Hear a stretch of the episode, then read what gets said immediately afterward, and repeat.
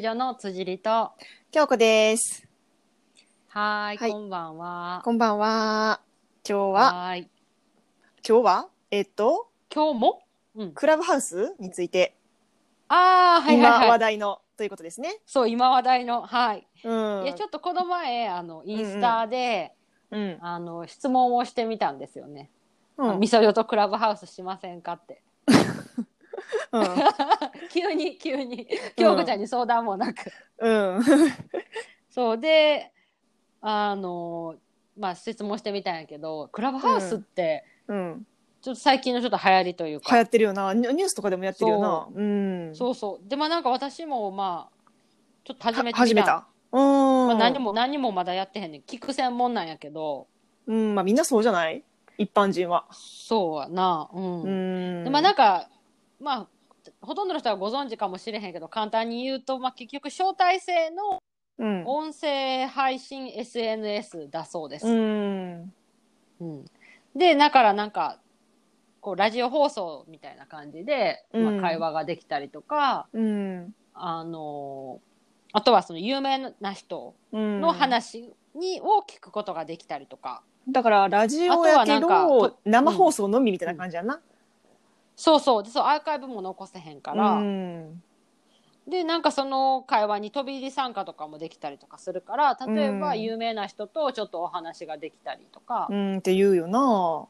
そう。で、なんか私は大悟、メンタリスト大悟うん。が結構好きでう、ん。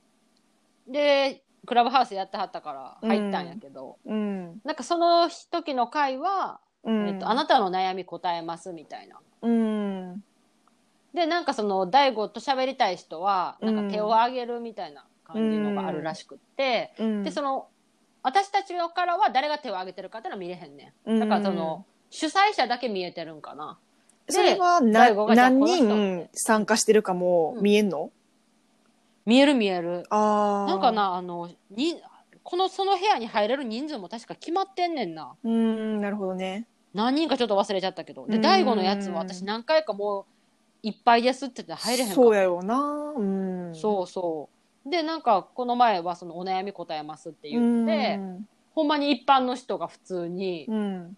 あのー先生術についてどう思いますかとか、そういう質問とか、お悩み？お悩みじゃなくて、それなんなん？その質まあお問。悩みというか、まあ、なんていうかな、その、どういうふうに活用したらいいと思いますかとか。先生術とかそういうのをしてる人ってどういうふうに思いますかとか、へあえ。と、なんか幸福度が高い、なうんんか住宅の見つけ方とかちょっと忘れたけど。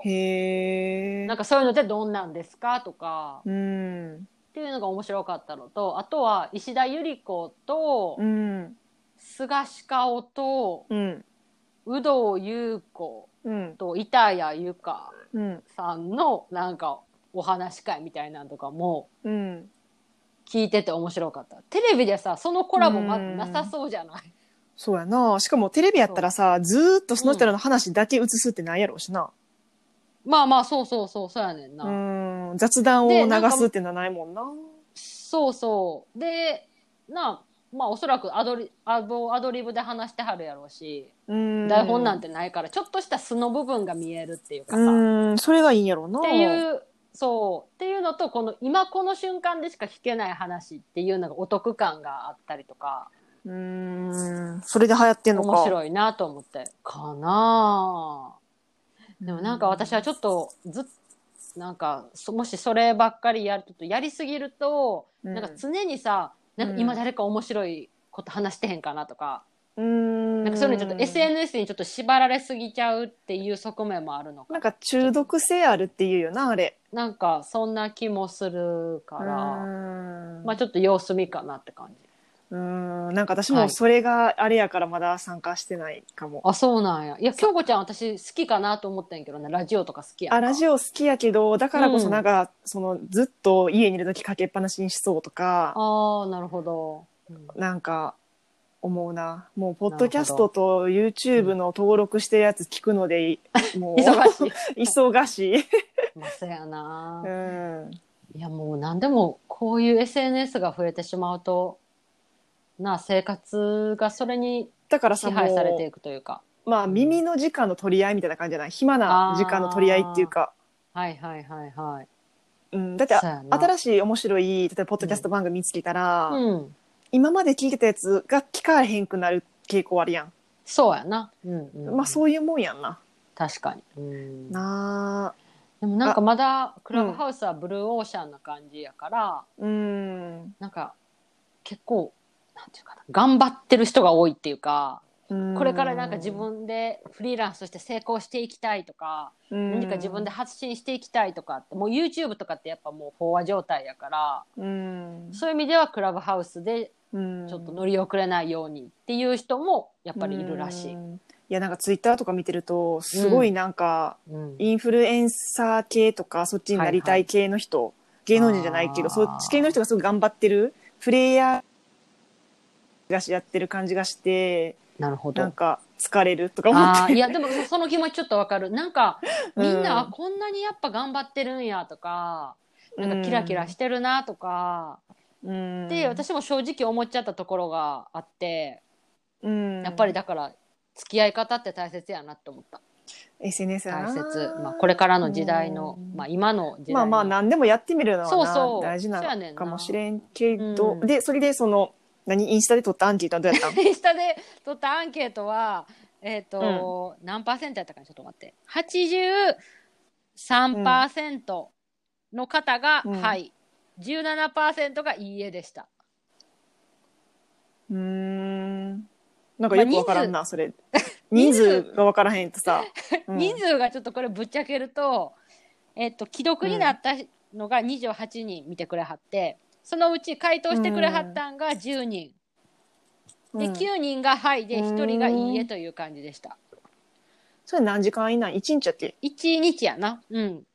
うん。でこれをみんなにシェアしようと思ったらその前に消えてしまうというボンミスをしてしまいましたそっかミスでもドリスナーさん少ないな。そうそう。えでもさやっぱりズオフライン、オンライン Zoom うん。オフライン会の方がいいんかな。いややるなら。オフ会するなら、うん。 Zoom やろ。だってクラブハウスさ今あの iPhone しかできひんやん。あそうや。アンドロイドできひんかうん。確かに確かに、に、それはあるね。やしやっぱまだ始めてへん人の方が多いやろうそっしか、うん、えーじゃあちょうど去年もやったけどねズームオフライン会。オフ会ななあま需要があればやってもいいけど需要があればやしまあ 何を喋るかやんな。まあそうやなそうやな。ううんうんうんうん。んまあ、何か、あのご意見等あれば、リスナーさんそうやアイディアあれば待ってます。くださいはい、お願いします。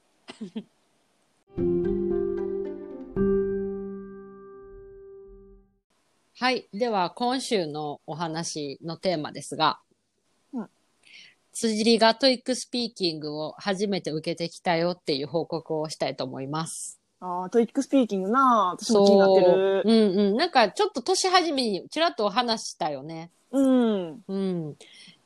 で、まあ、なんで受けたかっていう理由とか、あと、まあ、うん。どういうものなのかっていうのと、うん。あと、受けた後の感想とか。な有名じゃないもんな、そうそう、やっぱメジャーじゃないっていうところもあるので、まあ、簡単に私の体験談をシェアできたらなと思うんやけど、うん。まず、まあ、じゃあ、 TOEIC スピーキングって何ぞやってところで、うん。まあ、じゃあ、この、どういう能力が求められるのかっていうところなんやけど、うん。なんか公式のホームページを読んでいると、うんまず、英語のネイティブスピーカーや英語に堪能なノンネイティブスピーカーに理解しやすい言葉で話すことができる。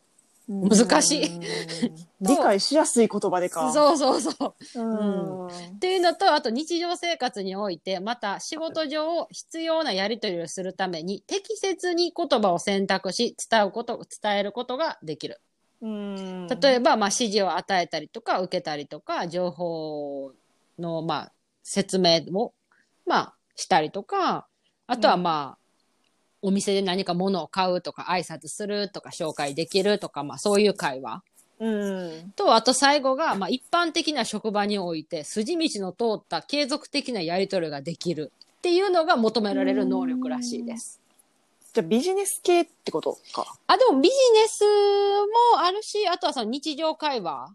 もうどちらも求められるし、試験の内容も上手にそれが取り入れられてるなっていうのが私の印象かな。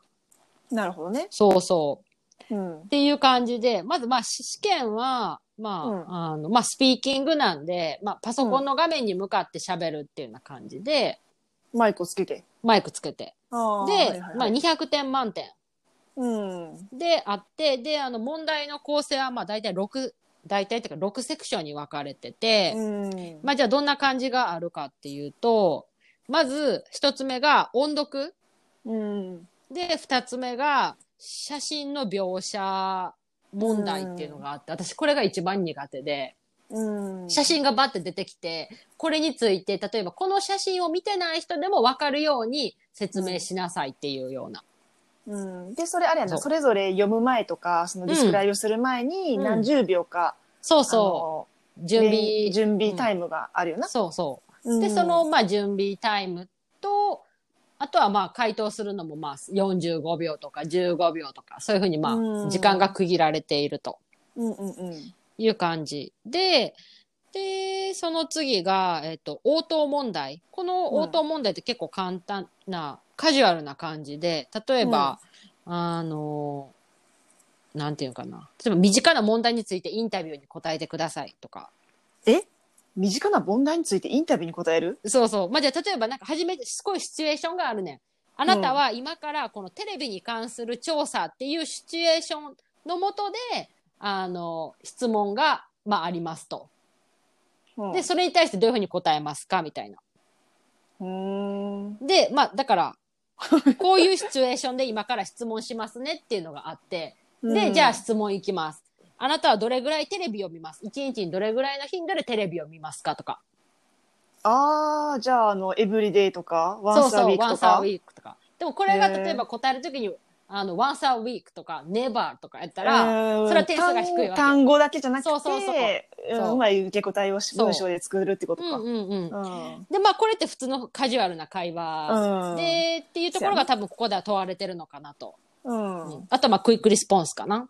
そやな。っていうのと、で、うんその次の問題が、えっと、うん次もまた私苦手でな、指示された、提示された情報に基づく応答問題っていうので、例えば、まあ画面上に旅行の日程とかスケジュールとか、うん。あの、例えば、例えばオーケストラの演目とか、そういうような。まあなんかグラフとか表とか表そういうのが出てくるってこと出てくんねん。で、うんそれをまあ、えっ、と、準備期間にバーって読んで、うん。で、それに対する質問がされると。うん。で、ここでちょっと面白いのは、例えば旅行の日程とかっていうので、なんか、うん質問で、あ、私、このスケジュールでいついつこういうふうにあるはずなんやけど、うん。私って何時までに空港に行けばいいのとか、っていうのを結構あの、ストレートな聞き方じゃなくって、ちょっと丁寧な聞き方っていうか、うん。まどろっこしい聞き方とかをしてきはんねん。へえ。で、それに対しての回答の仕方、ただ、ダイレクトに、あ、はい、8時までに行ってくださいとかじゃなくって、例えば、うんあ、ちょっと待ってくださいね、スケジュール表ちょっとチェックしますね。あ そんな感じ？そう、そういう感じで答えたりとかしなあかん。だから、ただ単に別に、はい、8時までに空港に行ってくださいじゃなくって、Let me check the schedule とかって初め言って、ふーん、みたいな。とかも入れて、そうそうそうそう。っていうような感じ。だから、例えば、なんか、待って、レミ、レミチェックザスケジュールの声がいきなりでかくなったからちょっとびっくりしちゃっあごめんごめんごめん。とか、なんていうか、うん例えばさ、自分が秘書やとするやん。その人のな。た。予予。定を聞いてきてると、僕は何時までにこれ空港行かなあかんかったんやったっけ？とかって聞かれた時に、うん。自分が例えばもし秘書やったらさ、うん8時までですとかじゃなくって、あ、ちょっと待ってくださいね、ちょっとスケジュール見ますねとか、うん。うん。日本帰ってもそういうふうに言うやんか。うん。っていうような返事の仕方も求められていると。うん。だから、シチュエーションに合わせた返事の仕方とか、言葉の言い回しとか、単語の使い方っていうところも問われているところがまた難しいなと。ああ、まあな、伝わればいいだけじゃなくて、そうやねんそうそう。ってことやな相手に合わせてとかって。それが難しいよなそう日本人、日本語でもあるやんか。うん。友達に言う言い方と、上司に言う言い方ととか。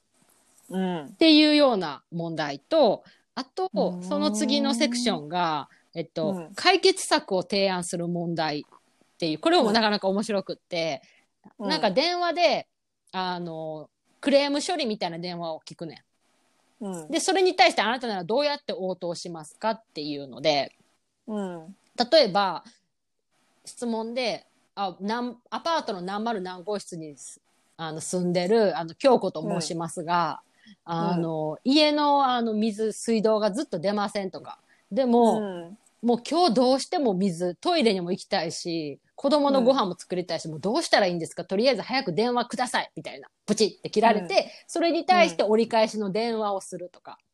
そういう時も、あの、うんちゃんと言い方があってさ、やっぱお客様からの電話やから、うん返答の仕方も、あ、もしもし、私は、何々会社の、あの、辻りと申します、みたいな。で、お客さんのこういうクレームをお聞きしました。もうご不便をおかけして大変申し訳ございません。って言った後に解決策を言うとか、うんっていうのとかもさ、うんうん。あのーこん、ちょっ、何十秒って限られた中で、うん。それを組み立てなあかんっていうのもうん。結構難しいっていうか、そういうの普段慣れてないうん。と辛いし、そうそう。なんかやっぱ対策が必要そうやんなそう。まあ、トイットイッククって、まあ、リーディングな、リスニングもそうやけど、結構対策が必要な感じっていうのが多分今話しててわかるんやけど。どで、最後が、最後のセクションが自分の意見を述べる問題。うん。それで、で私がこの前受けた試験は、なんか研修、社内研修を受けるなら、あなたはオンライン、オフラインどっちがいいですかって。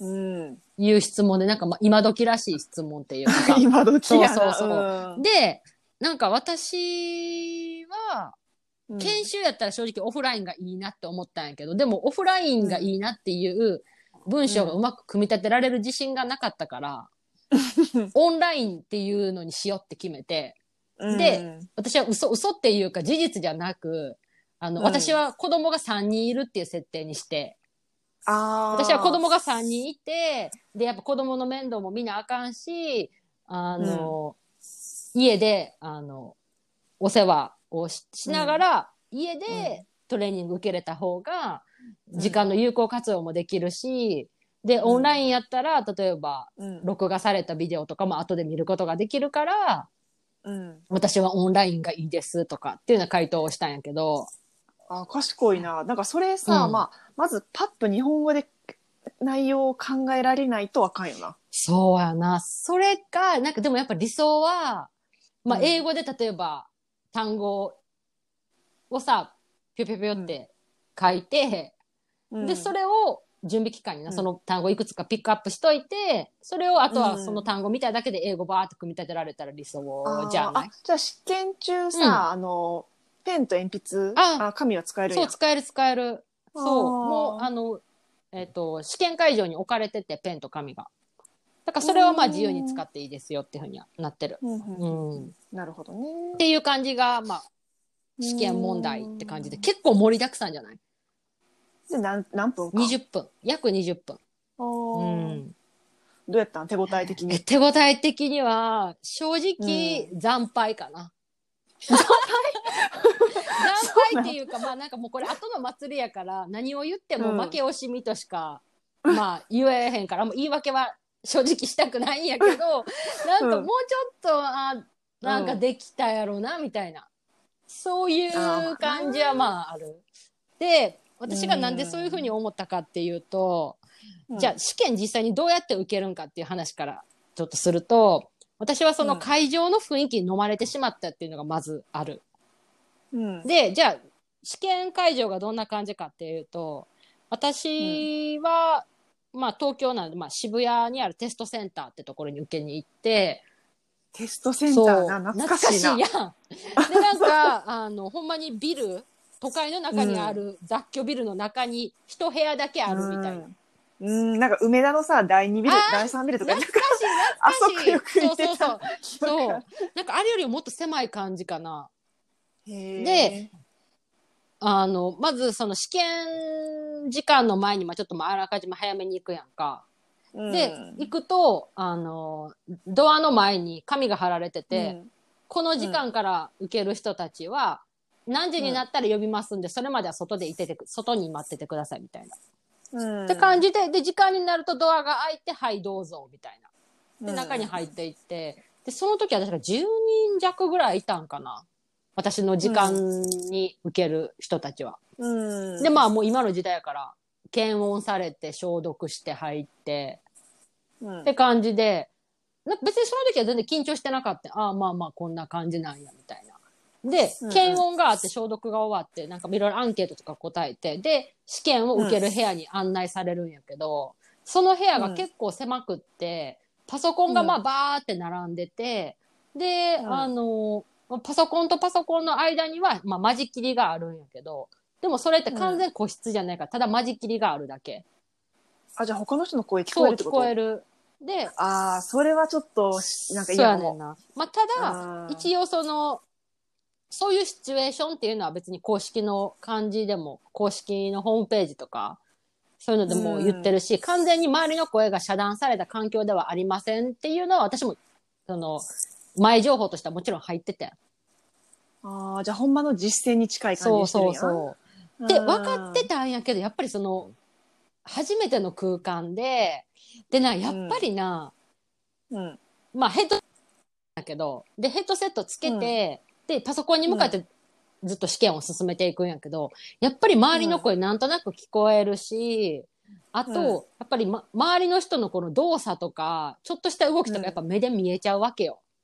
うんだからや、なんかやっぱ集中できひんっていうか、まあな、ほんまの TOEIC 解いてるときはバーってしゅ夢中だけど、そうう。ん、スピーキングやったらわかるわ、そうなるの。で、うん。あの、まあ、パソコンから全部インストラクションも聞こえて、で、回答して、うん。で、その試験が終わったら次へ次へ次へってボタンを押していくみたいな感じなんやけど、なんかやっぱりその次へ次へっていう押してるボタンの時とか、あと準備期間で、うん、準備で自分が考えてる間って自分は無になるやんか、声出さへんやんか。周りの声入ってくるねんな。うんで、それでなんかちょっと集中できひんみたいな。うん。っていうので、余計に焦るやん、時間もさ、うん。限られてるし、え、なんか読んでるくらうん全然入ってこへん。なんか周りもなんか、ちょっとざわざわいてるしっていうので、うん。思ったほどの力が出せなかっ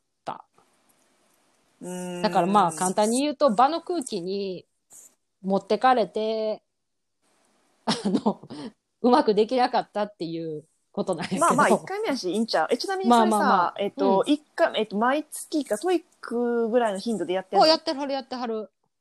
うん月1、2ヶ月に1回ぐらいやってるのかな、やってると思うよ。まあ、どうなん？東京は毎月やってると思うけど。ああ、なるほどね。うんうんうんうん。で、受験料いくらぐらいなあれ、いくらやったっけ？トイあと待って、スピーキングとライティング合わせて7000円ぐらいやったんが、スピーキングだけやったらいくら、うんもうちょっと安かった。ちょっと度忘れしてしまった。うーんえ、4000円、なんだ5000円ぐらいやったかな。あ、じゃあまあ7000円の半まあ分ぐらいか。まあまあまあ。まあそんな悪くはないかなって感じ。まあ、あれやんな、なんかその、 TOEIC スピーキングのスコアこれですって言われても、ちょっと多分ピンとくる人いいんやろそうやねな。うんからさ、そうそう。ひゃ150点ですとかさそう言われても、まあ、まあ200点満点これはすごいんかなとそうやか、よくわからんうんけど、まあまあ、スピーキングの練習をするモチベーションにはめちゃなりそうやな。すごいなると思う。なりそうやんなっていうか、実際私も TOEIC スピーキングに向け、向けてっていうか、まあそういう意識を持って、うん、なんか describing picture とかを、その DMMA 会話でやったりしてるから、でもなんか、うんモチベーションそうやな。あとやっぱり、トイうん。何かしら自分が勉強したことが目に見えてな、成果が分かるのってやっぱテストやからな。まあな、でもなんか思うのが、そのスピーキングって、まあ、あ、その単語を知ってるだけじゃなくて、正しい文法で組み立てていかなあかんやんそうやか。な。うん。だからなんかやっぱライティングのスキルと、はいはい。ちょっと通ずるとこあるよなとか思う。な。確かに。う。うんなんかちょっとしたな、言い回しとか、それこそ、あーつけるんか、ざーつけるんかとか、漢詩とかいうのもまあ、な。あーとザーの言い方はあれやけど、さっき喋ってたんがさ、なんか結構辻りがこれ知らんかったの衝撃やったんやけどさ、その動詞の後に to をつけるか、ing をつけるかっていうのは動詞によって決まってるやんか。はいはいはまたは両方取れるそうやな両詞もトライ2、トライ ING ん両方 OK ですみたいな。で、それを、あの、私最近またこれ覚え直して、うんうん。昔メガフェップスダッパムっていうのをここ、あ、大学の試験か。うんうんでやって、ああ、そうやな、みたいなそう、私それ知らへんかって。メガヘッ。そうそうそう。ええ知知らんと思って。いや、その法え知ってますよね。則、皆さん知ってます？いや、その法則があるのは知ってるよ。でもその覚え方、うんそんなん初めて聞いた。え、じゃあ一個一個さ、あ、えっ、と、じゃあマインドはどっち？とかさ、うんうんあ覚えられていや、なんかな、私、あの、なんていうかな、ちゃんと勉強ししてきてないから、受験英語とかもしてないし、結構その場のノリで覚えちゃってるから、まあでも英語はそういう人いるよな。んていうんかな、だからマインドの後に、うん。ing か to とかって、なんか聞いた、うん。喋った時に、なんかこれ耳障り悪いな、いいなとか、結構私感覚やねんな。まあ確かにマインド2ってのはあんま聞かへんなとか。だからあ、私あんまりこういう試験とかで多分点数取れへんタイプかもしれん。ーうん、まあまあ試験で点数取れるのがな、うん喋りとはまた別やけど。あと多分私そんなに、なんていうかな、正しい英語って喋れへんかも。いや、そりゃね、うんただそのスピーキングの練習をするとなると、そこが難確かしい。に確かに。うーんでやっぱり自分だけで喋ってると合ってるか間違ってるか分からへんしな。でもなんかさ、独り言言うのいいよとか言う人あーいる。い自分のやってる動作を、なんか今から何々作りますとか、あ、I, I'm going to なんちゃらとかさ、あれな、いいのはわかるけど、できな。あれはやったとしても、合ってるか合ってないかうん。っていうのがね、ジャッジできひんからな。あ、でも、知らん単語を調べるこああ、まあとはできそうやな。るから、確かに確かに。単語力はあ広がると思う。確かにな。身近なもので。うんうんうんうんあとなんか意外に、あれこれってなんて言うんやっけとか確かにあるもんな。日常会話でも。あるあるある。めっちゃある。ううんん。っていう感じで。だから、でも TOEIC スピーキングは、うんやっぱりやればやるほど力はつくんじゃないかなと。うんまあな、よくなんか日本人はその、知ってる単語力はあるけど、喋れへんってよく言われるもんな。そうやな。まあ圧倒的にまあ日本に住んでたら英語喋る機会ないからな。まあ必要ないもんな。そうそう。うん。やけど、な、今、海外にも行けへんし、な、何もできひんから、どうやって喋るかって言ったら、まあ、オンライン英会話したりとかな。そういう何かしらしいひんと喋る機会ないし。うんないの。まあ、うんうん。なんかさ、やっぱでも、 travelers' English ってさ、自分がお客さんやから、まあ、ホテル、レストラン、空港とかやったら、めちゃくちゃな英語でも伝わるし、相手は理解しようとしてくれるんだけど、それを TOEIC スピーキングとか、あとは自分がそのお客さんじゃなくてうん。サービスを提供する側になると、ビジネスやったらやっぱり綺麗な英語で相手が理解しやすい、もえっと言い方でっていうのはいが求められるから、そそうっちやん。やな。うん。う。ん。それが難しい難しいわ。な。うんだから、まあそういう時に、まあこういうオンライン英会話とかすごいいいんやろうね。なあ。うんいいと思う。うんいいいいけど、それも先生によるあーそかっか。ら、うん、なんていうかな。なんかちょっと微妙に文法違っても気にしいひん、いや、ちょっとこれ、なあ、人がいるっていうのはすごい私最近思ったのが、さっき話してた、あの、 ordering adjective の、She has beautiful long curly あ blonde あ、は hair いはいはいはい。うん。彼女は、えー美しくて長くてカーリーでブロンドの髪の毛を持っているっていうやつなんやけど、これを例えば「She has blonde curly long hair」とか言うと通じるんやけど、ネイティブは「うーん、はいはいはいみたい。なちょっと違和感みたいなを感じるらしくって、それは先生に言われて初めて知ってその、なんかさ最初の方にサイズを持ってくるとか、シェイプの後にカーラーとかなんかあんで、でもそれをスルーしてる先生もいっぱいいたから、確かにこんなうん。形容詞を言うのに順番があるっていうのも、学校で習ってないよな。習ってへん習ってへん。うんうん。え？英文学部でも習わへんやん。いや、習ったんかな習ったんかもしれん。うん、だこれはなんかライティングをするときに必要なことやと思うから、やっぱなんか、すごい似通ってるなでもさ、多分それ、京子ちゃんのうん今のレベルやから、そこを先生指摘したっていうのもあるんじゃない、まあ、その先生な、フィリピン人なんやけど、なんか英語の先生もしたしてて、そうなんや。昔フィリピン人に教えるっていう。まあ、10歳ぐらい年下の先生なんですけど、だだからやともう英語の、英語を教える経験があるからこういうことを言ってくれたんやと思う。あと、なんていうかな、だからネイティブじゃないから、うんフィリピンの人も、ちゃんと言語として学んできた人、ちゃんと学んできたって、した、うんしてきた人っていうのは余計に指摘するんかな。そうやなあーまあ、うん、まあそういう人もいるけど、でも、なんか DMM の中でノンネイティブだけどほぼネイティブみたいな人でいて、例えばジャマイカとかな。中南、あのうん辺はノンネイティブとカウントされるけどもネイティブみたいなもんやねんな。そういう人は、の方が結構なんか細かいとことか、あ、それはちょっと変な感じするからこの言い方の方がいいあ、とか言ってくる。なんや。へえ。うん、フィリピンの先生結構適当な感じがするな。私のイメージはな。まあ通じたらとか。うん。あるんかな。うん。え、でも DMM ってさ、なんかこのリクエストとかできるの、私はこういうところを強化したいんで、うん。ちょっとした細かい文法のミスでも教えてほしいとか。いや、リクエストできる。うん。それがちょっとな、その、この adjective、ordering adjective。その adjective ordering を指摘してくれた先生、10歳ぐらい年下の先生にそれを言われたんやけど、いつも私は、その、よく指摘してほししてほしいみたいなことをリクエストに書いてんねん。はいはい。で、コピペして。で、先生に、え、これいつもこれでリクエストしこう書いてんの？って言われて、そうそう、コピペしてるから、え、なんか今までレッスンキャンセルとかされたことない？って言われて、え、あんまないけど、まあまあ、あるどういうことことはあるキャンセルされるって？どういうことって思うやん。で、私の書いた文章は、まあ、ずっと昔に作ったんやけど、すごいなんか言うことがダイレクトで感情が入ってない感じやから、もっとこういう風に書いた方がいいって、これやったら先生が、なんていうかな、あの、勘違いして、ちょっと、ちょっと、なんかえ、怖がる何このかもしれない生徒めんどくさそうみたいなってこと？そう、なんか、なんか、if you notice my mistakes とか、で、え could you type it down on the あ chat あ、box とか。で、Thank you とか書いたんやけど、なんか、すごいダイレクトで、言いたいことだけ言ってる感じがして、あなたの感情の方が見れないから、なんか、あの、もうちょっと肉付けしなさいって。肉付けして、そうそうそうそう、I'm willing to learn from you. で、で、そのああ、直なるほど。して。ほ私はこういう、こういう性格やからとか、なんかやりたいからとか。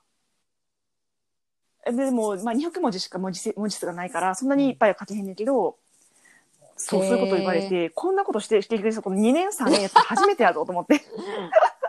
でもそんなキャンセルされることはないんやけど、あ、でもそういうふうに思うんやってまあまあ人によって感じ方はな、違うからあれやけど。そうそうそうそうへそう。ーだからやっぱり言い方ってまあだって、まあ日本人でもそうやもんな。うーん。うん。やっぱ先生もなんかさ、なんかルードな生徒とか、めっちゃなんか嫌な生徒はいるってあ言ってたから。だ。うん。えー、今いろんな人がいるやろうしな。うん。ちょっとショックだあ、った面白かったわ。でもまあこうやって言ってくれる人がいて なるほどねよかったな。うん。うん。よかったよかった。じゃないとずーっとこれ何年も使ったからな。でもさ、やっぱそれこそさ、うんこういう知らん言語って、自分が意図してなくうんて相手に失礼な言い方してたらどうしようとか絶対あるよな。うん。それがビジネスだったら余計にな。うーん。うんいやー、言語は奥が深い。うん。うん。じゃあまた、あの、 TOEIC スピーキングの結果が出たら、赤裸々に発表。言う？いやー、そうやな。でもやっぱまあ、発表した方が自分のモチベーションにもなるし。じゃあな、次2回目受けるときは、絶対前よりも点数上げなけちればって。次は2ヶ月後に受けるつもりです。そうそう。なんか今ちょっと燃えてる。あー燃えてるやん。っぱ悔しい、悔しいから。はいへえ、いや、いい、素はい晴らしい。では、うんまた。